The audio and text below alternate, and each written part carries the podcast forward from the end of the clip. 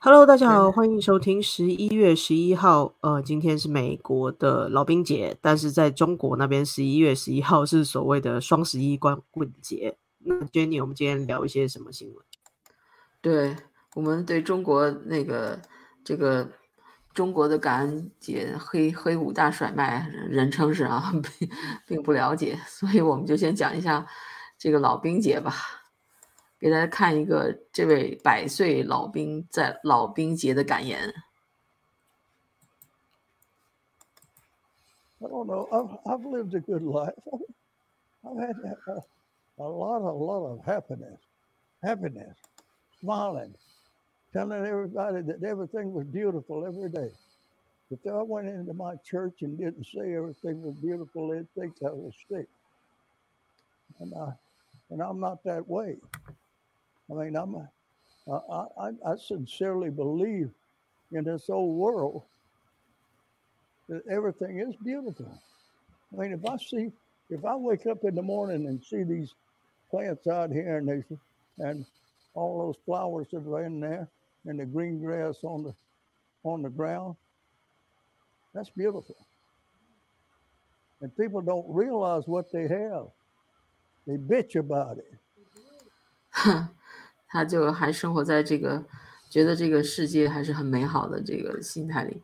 他说他你看到窗外的绿草、鲜花，他觉得非常美。但是现在的人已已经不知道去欣赏这样的美了，而是还是在抱怨生活中的任何的事情，并不珍惜生活中美好的事情。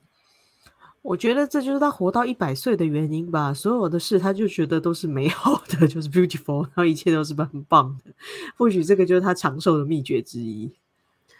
也许是因为他经历过嗯很艰苦、很大的苦难，所以他能够珍惜现在这种嗯和平美好的生活吧。再往下看吧。And then nowadays, I am so upset that the things we did. And the things we fought for and the boys that died for it. It's all gone down the drain. Our country's gone to hell in a handbasket. We haven't got the country we had when I was raised. Not at all. Nobody will have the fun I had. Nobody will have the opportunity I had. It's just not the same. That's not what I was. That's not what they died for. 这么情绪一转，对，这画风一转，情绪变化太大了。对啊，他就说，所有的我们当年以生命牺牲生命的代价来啊为之奋斗的一切，这个美国已经 down to the drain，已经已经已经成了臭水沟了。嗯，他就说现在美国的堕落让他看到非常伤心。对。所以我说他刚才还还在欣赏美好的事物，所以很长寿。没想到画风一转，他还是为现状感到忧心忡忡。对啊，你看看现在，唉，就说这个选举吧，就已经让人觉得很搞笑了。我觉得现在这个社会就有点儿，嗯，everything 都不像以前，你会觉得，嗯，要尊重对。那些机构对政府机构，你有一种尊重，那政府机构对你的个人也有一定的尊重。现在这种尊重和信任已经被打破了，大家都进入了一个这个非常 cynical、非常呃全是玩笑的这么一个嗯时代。的确哦，就有点像所谓的后现代，什么都给你解构了，什么都是虚无的，所以你也不相信任何人。这个政府啊，投票机制啊，还有所谓的公务人员，所有人都觉得 是不可靠的。是呀，然后伊朗马斯克收购了 Twitter 以后，他不在力推改革吗？推出了一个八美元每个月八美元的一个订阅计划，就以前。只有一些 VIP 人才可以申请的那种验证账号，现在任何人只要花八美元，你就可以得到一个 Blue Check，所谓的蓝 T 吧，我看香港人翻译成蓝 T。然后，但是这种机制听起来很很好啊，很亲民呐。那现在立刻就发生了这个副作用，继续发现有很多冒名的人，比如这个这个公司叫伊莱 Lily，它中文的翻译是叫呃李来，是一个胰岛素生产胰岛素的嗯大公司，然后有人就创建了一个一个就是冒充他的那么一个账号，冒充他这个公司的账号。然后在这个账号上啊发言说啊，我们公司开始，嗯，等一下看，哦，New Twitter suspend，他这可能已经删掉了。OK，他发的推就是说我们这个公司开始发放免费的胰岛素，然后这个推一发出来以后，立刻就得到众多人的转发，结果这个公司的那个。Stock price 就是他们的股股价，一下子就在周四的时候下跌了百分之二。下跌百分之二是什么概念？对于对这么一个大公司来说，那就是 billion dollars 那种损失。所以只是因为这个被 blue check 的这么一个假的依赖 Lily 这个公司的账号，就引起了这么这这个公司这么大的损失。所以说，这个 Twitter 已经，据说是已经暂停了它这个八美元验证的这个机制，要解决这些问题了。的确哦，因为反正美国人不太可能做到像中共机制那样，就真的给你实名认证，都是官方给你打印的。那在这个网络世界里面，的确有很多就是呃。不能说冒名顶替的啊，就是邪虐模仿的这样子的东西。或许这个呃顶替这家公司的这个假账号，他也没有想到要去坑这个公司。我不知道他的动机到底是什么，但是他觉得这是无伤大雅的玩笑，结果哇，让人家惨赔。我觉得这个如果真的要负起法律责任的话，这官司有的打。那 Twitter 到底需不需要负责任？所以 Elon Musk 需要去重新。把这个验证的程序想清楚，怎么样可以让这个 Blue Check 更有效的让每个人都可以拥有？对，因为他这个用了他公司正式的 logo，然后他有又有一个 Blue Check，让人一眼望过去就以为他这个是那个公司的官方账号，然后就发了这样的信息说：“We are excited to announce insulin is free now。”我们现在很兴奋的向大家宣布，这个 insulin。啊，insulin 什么来着？胰岛素已经是免费，可以免费供应了。这下子人家不就很多人就就上当了吗？所以这个，然后除了这个以外，这个是很容易上当的，因为它是就是借用一个公司的那个名字。还有人，还有的这个账号是你一看就是搞笑的，就就就不会上当，但是还是蛮有意思。就是 Twitter 连那个。耶稣基督的账号都给验证了，你看，Jesus Christ 旁边也有一个 blue check，嗯哼，这不就是明显的那搞笑吗？难道基督又回来了吗？没有，没有真的回来，只是在 Twitter 上现身了。对，就是像这种，我们就确定它就只是一个玩笑，但是。可不可以被认证呢？还是说这个要再加一个限定？就是像这种假想的啊，或者不存在的虚拟人物，怎么被验证？对，因为他现在他不再去验证那那种 VIP 的人，那种可能比较好验证吧。他是任何一个人，你都可以花八块钱，你就获得一个 Blue Check。那那这个就。他就以前就说，OK，你要是想冒充别人的话，你你至少要在，你必须要在你的简介，Twitter 简介里面写你是一个 parody 的 account，就是那种啊戏谑的那种戏谑模仿的那种 account。但是但是现在发现这个还不够，所以他就说，从现在开始，这是他星期四发的帖，肯定是因为那个伊莱莉莉公司那个事件发生了以后，他赶紧就补救吧。Going forward，就是从今以后那些。呃，从事那种 parody，从事这种戏谑模仿的这些账号，必须在他们的名字上加上 parody，而不能只是在他的简介上写上 parody。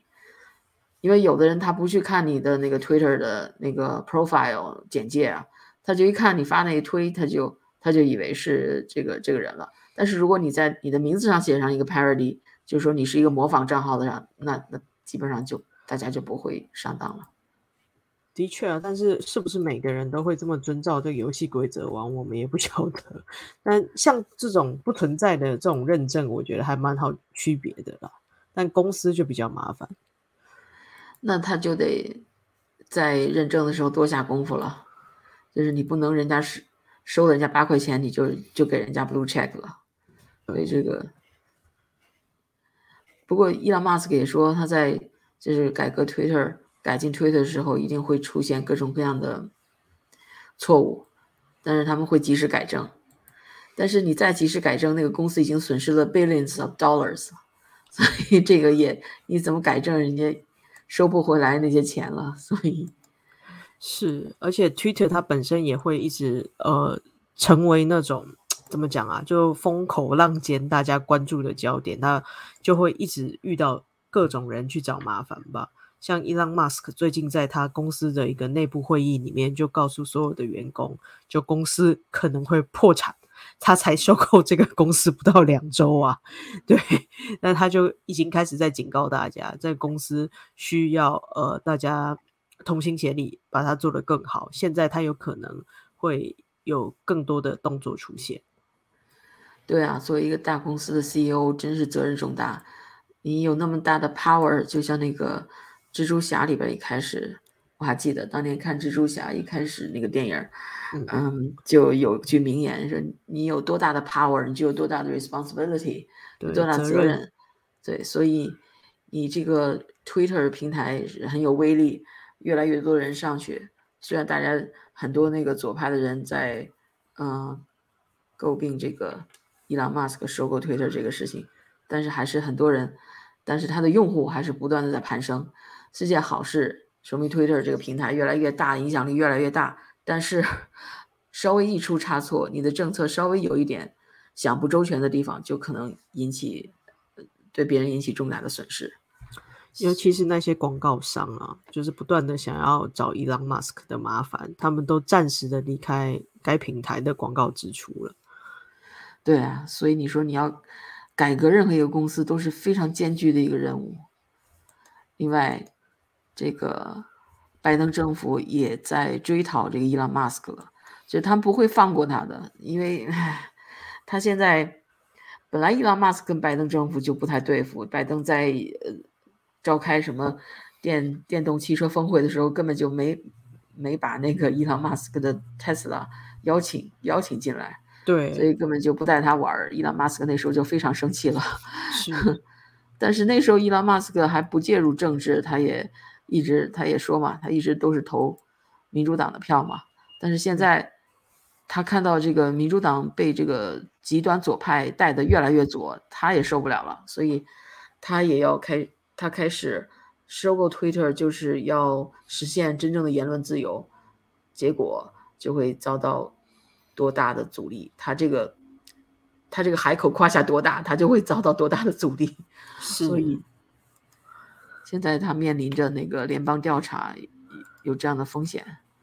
就我想，伊朗马斯克虽然是一个很喜欢开玩笑，啊，经过风大风大雨的人，但是未来的事情，嗯，会不会对他产生影响？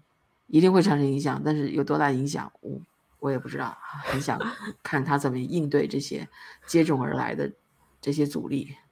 我看到一篇财经报道，它的标题是说，伊朗马斯克的财产腰斩，但是跌破两千亿，就是腰斩的他还有两千亿啊，所以应该还蛮有机会让他去怎么讲逆风翻盘吧。如果他还有两千亿可以让他折腾，对他还有腰斩还有两千亿呢。但是他的财产大多是他两个公司的股股票，所以他这个公司的股价要大跌的话，他的财产就会。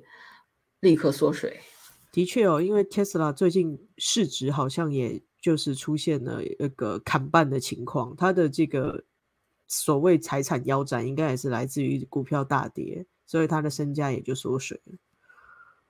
所以这个是 Tucker Carlson，嗯，昨天的节目还是今天的？今天应该还没开始，这应该是昨天的节目，谈到了伊朗马斯克，谈到拜登政府要 destroy 伊朗马斯克，看他怎么说的。Greatest threat to the political and social hegemony that the left has in the United States, of course, is free speech. If you can say what you really think, they can't hold power. Words are the biggest threat to them, not guns, words. So, of course, they can't let Elon Musk take over Twitter, not because he's a right winger, he's not, but because he wants to let you speak. You have no power but your voice, and he wants to give it back to you. They can't allow that. So, they're doing everything they can to destroy Elon Musk as a person before he can give you free speech. Hard to believe this is happening, but it did. Today, the FTC, the Federal Trade Commission, not supposed to be political, now just a tool of the Biden administration, threatened to investigate Musk. Joe Biden, for his part, just suggests that Elon Musk might be a threat to national security. Mr. President, do you think Elon Musk is a threat to U.S. national security? And should the U.S. and with the tools you have investigate his joint acquisition of Twitter with foreign governments, which include the Saudis?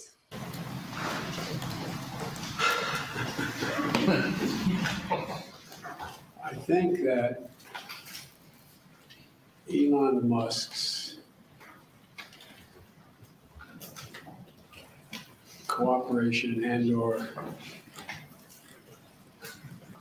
technical relationships with other countries 呃，是，where do you be looked at？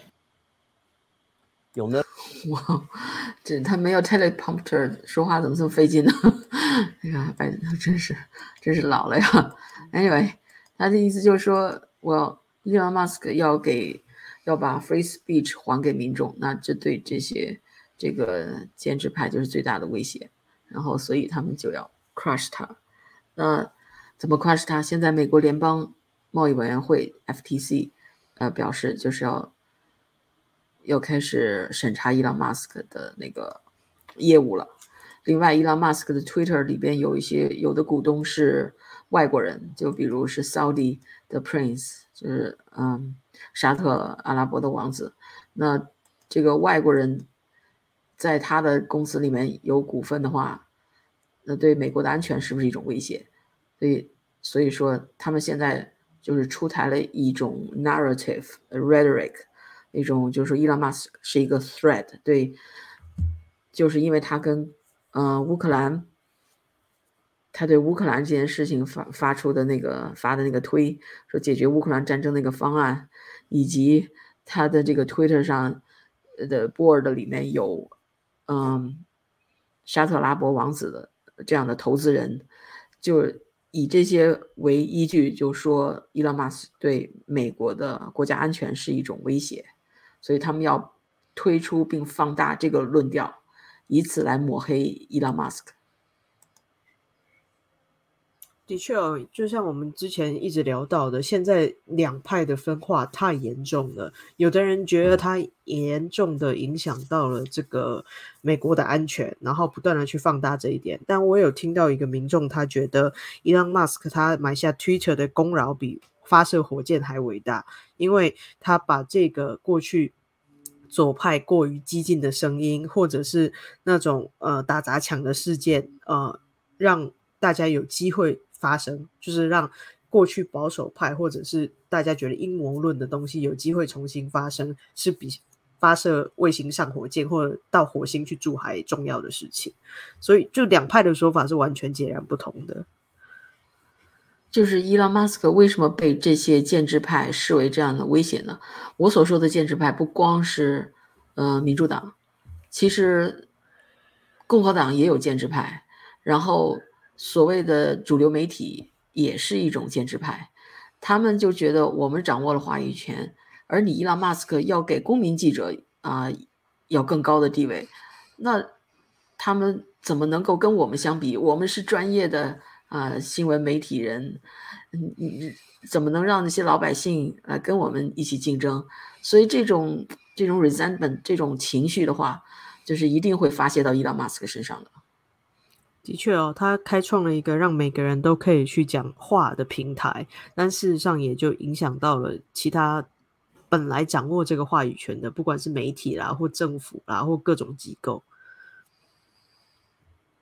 我觉得这个世界就是这样，当他变老的时候，他的那些机构啊、一些组织啊，他就会，嗯，就是有一种自自高自大、自满的那种情绪，他就会看不起呃普通人。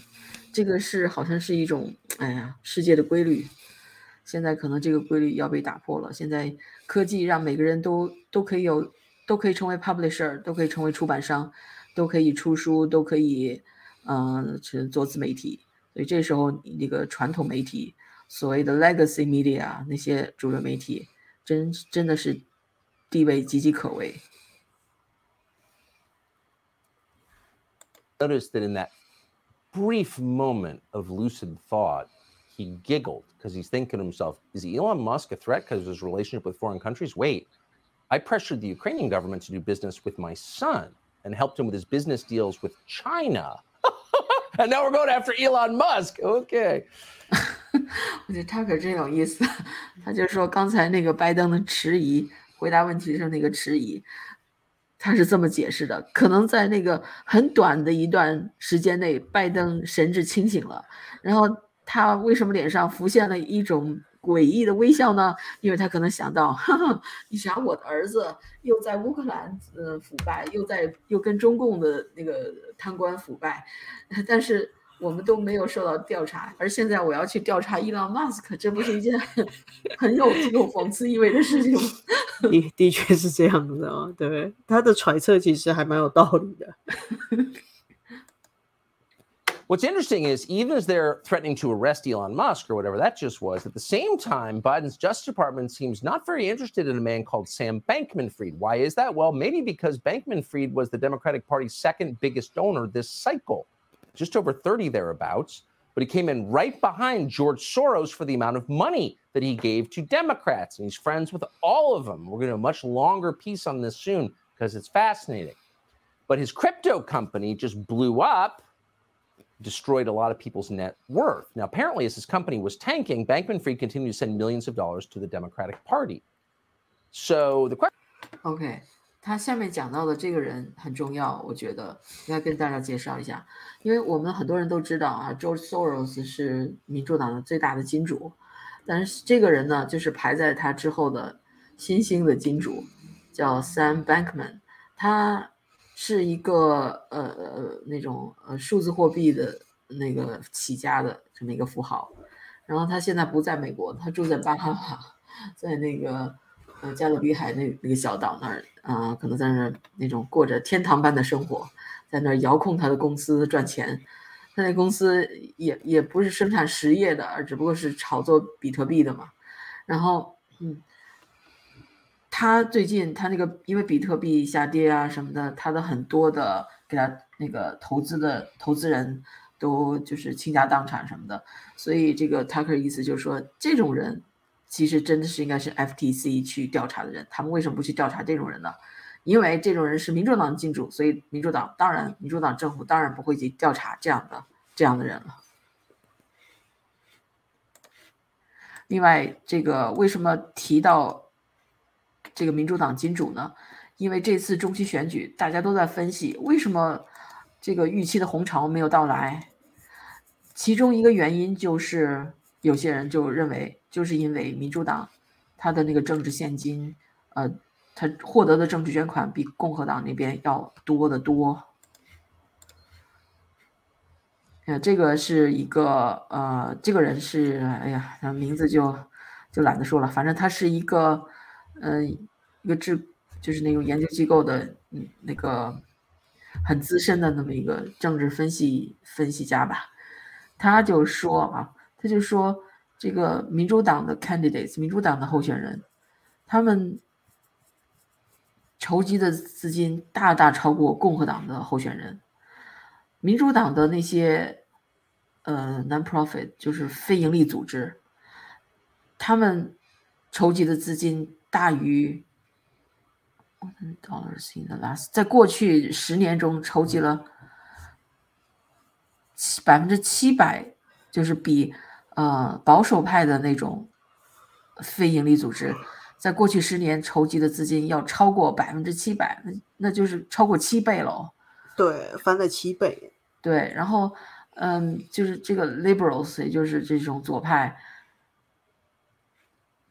，over twenty k single issue non-profits over，而左派的这些 non-profit 这些非盈利机构又比那个右派的多出好多，所以说他本来那有更多的这些非盈利组织，而这些非盈利组织筹的钱又比他们多，所以这就是他认为这就是为什么那民主党。呃，胜选之一，就是说不是胜选啊，就是在这次，嗯，中期选举表现的还比较比较好，比预期的好的原因。你看，这是他文章的具体的分析。你看这些个 money money money money abortion abortion，其实这次中期选举之前，两两党都会就是有那种呃 message 嘛，就是宣传口号嘛，那。民主党抓的宣传口号就是，嗯，堕胎权，然后说共和党共和党人如果一旦掌权，就会剥夺你们妇女的堕胎权。另外一个就是 election deniers，就是，呃，否认而否认进选举结果的这种人，这种人都是支持川普的，那个都是质疑二零二零年总统大选的，所以给他们起出新名词儿。以前不是说。哎，就像那个拜登说，这些 MAGA 分子都是怎么说是恐怖分子吗？现在他们又出了个新名词儿，说他们是 election denier。然后无论是 Carol Lake，亚利桑那的 Carol Lake，还是嗯，就是已经败败选的那个宾夕法尼亚州的 Dr. Oz，这些都是川普背书的，而他们也支持川普的，他们就给这些人冠以了 election denier 这样的一个标签儿。所以一提到这些人，然后给民众的印象，因为那个主流媒体，它的像 CNN 这样的，像 MSNBC 这样的，嗯，天天都在广，都在他的广播里就在说 election denier，election denier，就给民众一种印象，就好像这些人呢都支持川普，就是说二零二零年是他是胜利者，他是被确选的，这个整个的这个选举是不公平的，什么什么什么。让这民众就对他们起反感之心，所以到投票的时候，一看到共和党，哎，他就可能就不去选那个人。所以这个他们的这种宣传攻势看来还是蛮蛮成功的。那共和党这边的宣传攻势就就集中在民生方面、民生的问题方面，但是呢，他只指出了根据共和党的一些人，呃，现在反省啊，反省这个选举失败的这个这个原因，他们就觉得。哎呀，我们共和党只指出了拜登政府的失败，呃，失败的地方，指出了他的通通货膨胀，指出他的那个，嗯，就是 crime rate 那个那个犯罪率升高啊，什么的这些民生问题，但是我们又没有提出任何解决方案，所以的确这是很对，这是民众不买单，我觉得最可能的原因。对，说他没有。提出任何解决方案呢，也不完全对，因为他有一个议员提出了一个呃什么什么十年计划之类的，但是他在这个十年计划里，他说要要推翻这所有的联邦福利计划，就是要削减这个联邦政府的这个庞大的这个开支，结果他就出了这么一个馊主意，然后这个主意先不说他怎么馊，但是听起来，那现在的老百姓本来已经是一 那个在。就是高油价啊，通膨之间挣扎了，然后一听哦，你还要把所有的福利、联邦福利都给取消，那所以就是老百姓就更更害怕了，就更怕这个民主党掌共和党掌权了，所以这就是有些人分析的共和党这次失败的一个原因之一，就是他们的宣传没做好。我觉得最主要还是大家对这个政治的失望吧，就是经过了激情过后，然后到了这个中期选举，本来是呃明后年的这个总统的前哨战，但整个过程中又没有看到太大的希望，所以大家可能会觉得就。对政治越来越冷漠，我觉得这次的投票率也不高，就大家对选情的关注也不像媒体说的，好像会有一个巨大红潮，这也是原因之一啊。本来就没有那么多人在像过去那么热衷于政治，是，然后又就到处都发生那种，啊，就是对选举这个美国的选举。系统已经不信任的这种现象的话，那民众就特别是那种，嗯，对这个选举系统已经失去信心的那些川普的支持者呢，可能现在就不去投票了。也许有这样的因素吧。你看这个美国最大的个人捐款人，在二零二二年呃中期选举。还是索罗斯啊？对，索罗斯，他这个就是蓝色的，就是给民主党捐款的；红色的，就是给共和党捐款的。是，但是你看红色的这些，比起那个索罗斯都小很多啊。对，虽然红色看起来比较多，但是比如说这次捐款第一名的是索罗斯，但它的价钱就是比人家二三名加起来可能还要多。然后第二名就是刚才那个 Tucker Carlson 谈到的这个 Sam Bankman 对。三十九 million，所以这个钱 follow the money 还是有道理的。是。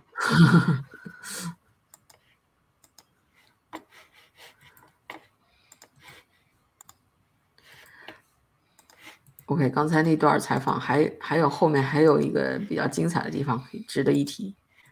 继续继续放。Bankman-Fried continued to send millions of dollars to the Democratic Party. So the question is, is that fraud? We don't know, but someone should be asking that question. No, no one seems to be. No warrant has been issued. Why? Well, because he's a political ally. He's not Elon Musk.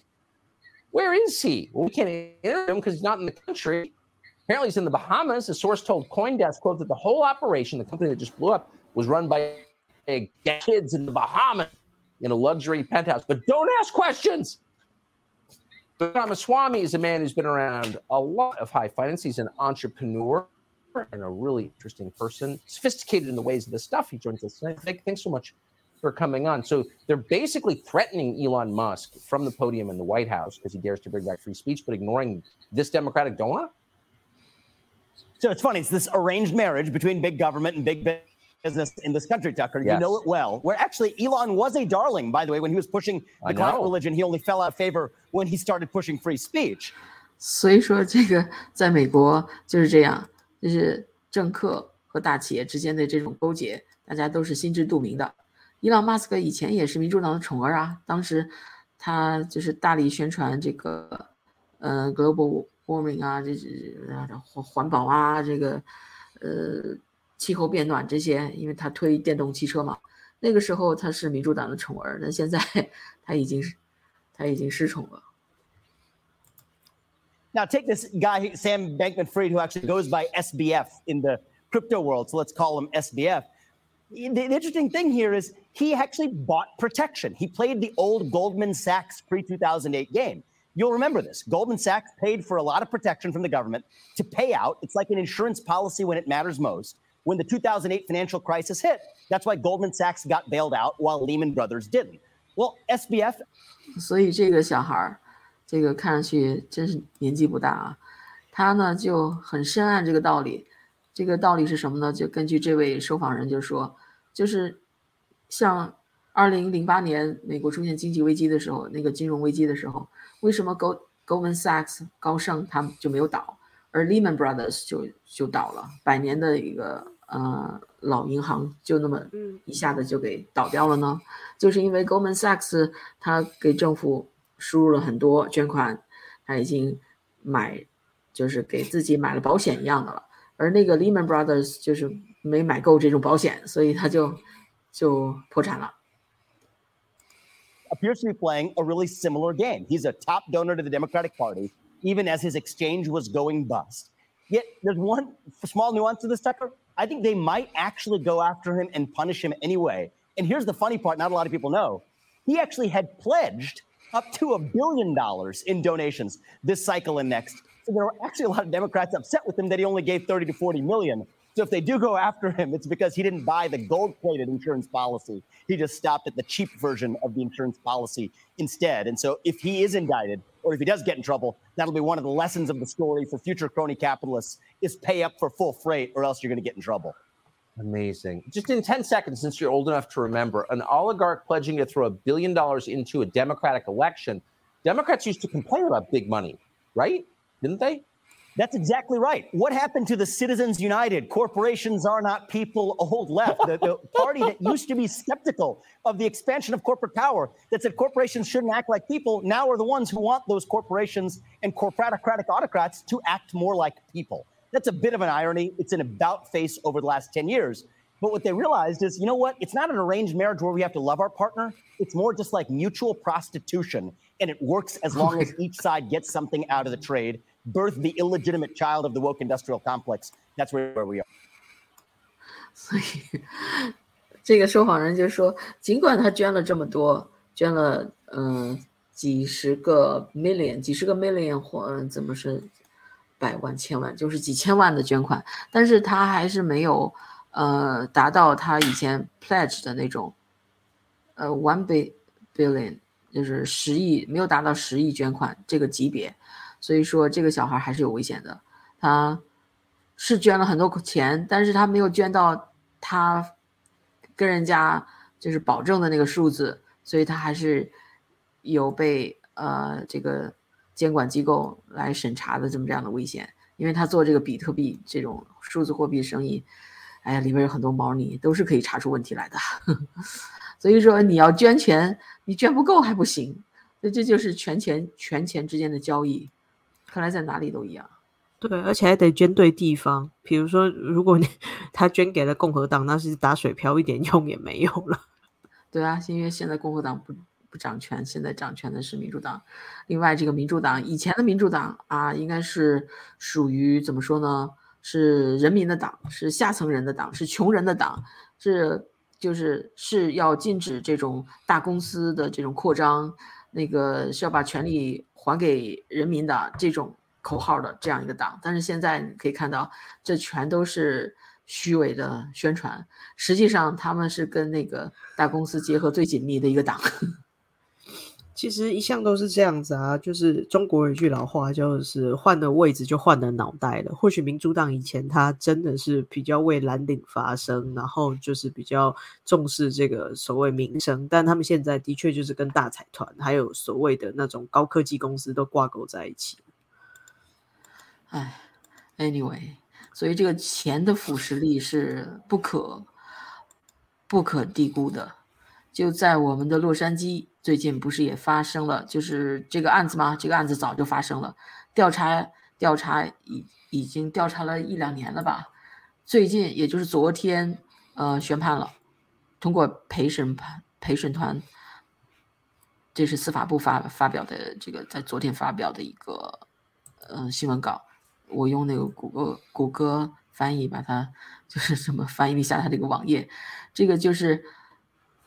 那个华资渗入那个美国政治的一个，嗯，一个很好的例子。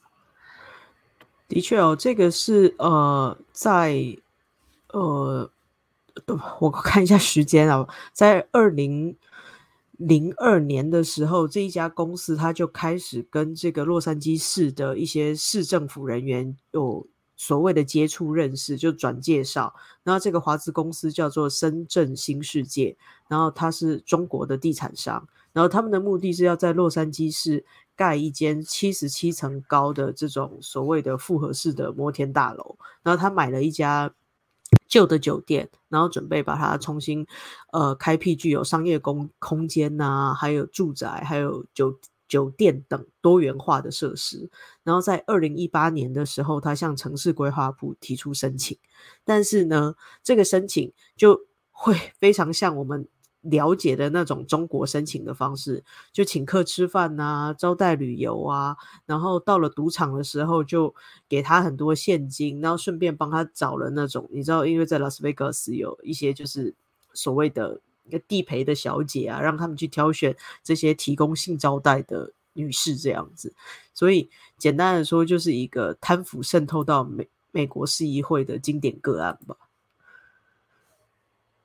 对，所以就在我们身边发生的。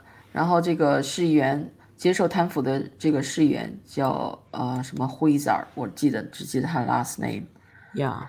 他已经呃侯赛辉子他已经被呃检控了，所以至少在美国这这点还是比较好。你这个贪腐的官员呢，这个最终还是还是会受到法律的呃制裁吧。比较可惜的是，这个深圳公司地产公司的这个负责人黄伟，据说已经逃回中国了，所以现在顶多就是冻冻结公司资产、罚钱吧。对他现在这个，根据他这个新闻稿，意思就是说，嗯，他们会量那个量刑听证会会在明年的一月三十日举行，然后估计这个对这个欺诈案可能会向这个公司收取这三百万吧，对，对嗯，几百万，反正是几百万的那个罚款，对，超就过三百万哦，的刑事处罚对呀。届时该公司预计将面临数百万美元的那个罚款，所以因为抓不到人嘛，就罚款吧。但是相比这些贿赂款来说，我觉得这个罚款对 这个地产商来说一点也不重吧，因为他就是有招待他们去澳大利亚旅游啊，然后这个洗钱的方式就是去赌场玩，然后透过这个赌博的方式，我也不知道怎么洗的，反正每次洗钱都是发生在赌城。他总共跟这个 Jose 去了十九次 Las Vegas。对，这个 Jose Huizar，他这是昨天从听证会里出来被记者找到吧？Anyway，at the first trial，反正我估计这个洛杉矶市议会不光是这么一个人，我估计这个贿赂面不会这么就这么一个人，那其他人，嗯，会不会被揭露出来？我们拭目以待吧。那个有人预测说，这个洛杉矶市议会可能会有一些地震。那这个不久之前，那个 racist tape 刚刚被泄露出来，就是那几个市议员在背后，嗯、用用非常种族歧视的语言去讨论那个，对，讨论选区重划这些事情的那三个市议员。呃，有两个市议员，有两个市议员，有一个是工会组织工会头头，那一个是呃，还有一个是市府的那个 president，就是三个市议员和一个工会头头，其中那个工会头头已经辞职了，当天立刻就辞职了。那个市议会的 president，市议会的会长也辞职了，那个女的。然后剩下两个市议员，一个是要届满，本来他就连连任失败，连任竞选失败，所以他也过不了多久就会能卸任了。唯独还有一个坚持在那儿不下台的那个 Kevin De Leon 还在坚持着，所以其实嗯，还有一个贪腐案会在明年，就是二零二三年的时候才会接受审讯。就是之前的洛杉矶副市长，他是一个华裔，他呃英文名字叫 Raymond Chen，就是呃中文可能就姓陈吧。这个呃副市长他也会跟惠贾尔一样，都是被起诉关于贪腐的事情，但是明年二月才会接受审判。对所以这个洛杉矶市议会谁也也不浅，但是可能会慢慢揭露吧，可能不能一下子都揭露。对，就会发现这个所谓的，不管是不是中资啊，就是这个钱的渗透到这个政府机构里面是非常容易的。他可以用请客吃饭啊，或者是各种方式。像惠扎尔他这次他的量刑会这么快确定，主要是他的兄弟，呃，就他的一个哥哥转做了污点证人，因为他就是透过他的哥哥、嫂嫂还有母亲去洗钱。那就是因为他们的家族里面所有人都涉入了收受汇款，那这些人转做污点证人，所以就最后罪证确凿。所以这种吃吃喝喝贿赂官员的事情，在中国可能就已经是平常事了，但是在美国，嗯，之前美国的政界还是比较廉洁的，但是近几十年随着中国移民的呃移民潮，越来越多的华商的进入，这种风气也越来越盛，所以就是实际上是把美国的风气也带坏了。的确哦，就是这种贿赂的方式，可能在中国是见怪不怪，但在美国，就是以传统的美国政府来看，是以前他们可能二三十年前想不到有这样子的渗透或者是腐蚀的方法。我记得有一个老华侨，他在好多年前就跟我聊天的时候就提到，他就说，你看以前美国的医生，你不需要给他送礼，他对所有的病人都一视同仁。都会好好给你治的，但是后来呢，华人多了，华人就喜欢送礼，然后这个慢慢的这个风气就就传开了，然后到后来这个美国医生也是，你不送礼他就就已经有区别对待了，送礼的和不送礼的，所以这就是在社区的一种腐化，那上升到政界，那就是类似了，就是都是要送礼才能好办事。在美国以前其实没有这个规矩，但现在好像到哪里都得靠这种啊，有点走后门啊，讲关系的方式。对，就是中国人，我不知道为什么就喜欢送礼讲关系，他就不能公事公办。也许是因为中国的地方你公事公办就办不了，但是除了这个原因以外，中国人本身是不是也是比较喜欢讲人情，讲这个？讲送礼啊，礼尚往来，是不是也也 从以前也有这样的传统，受这样传统影响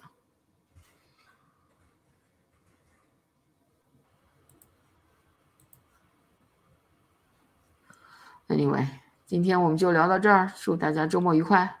好的，拜拜，拜拜。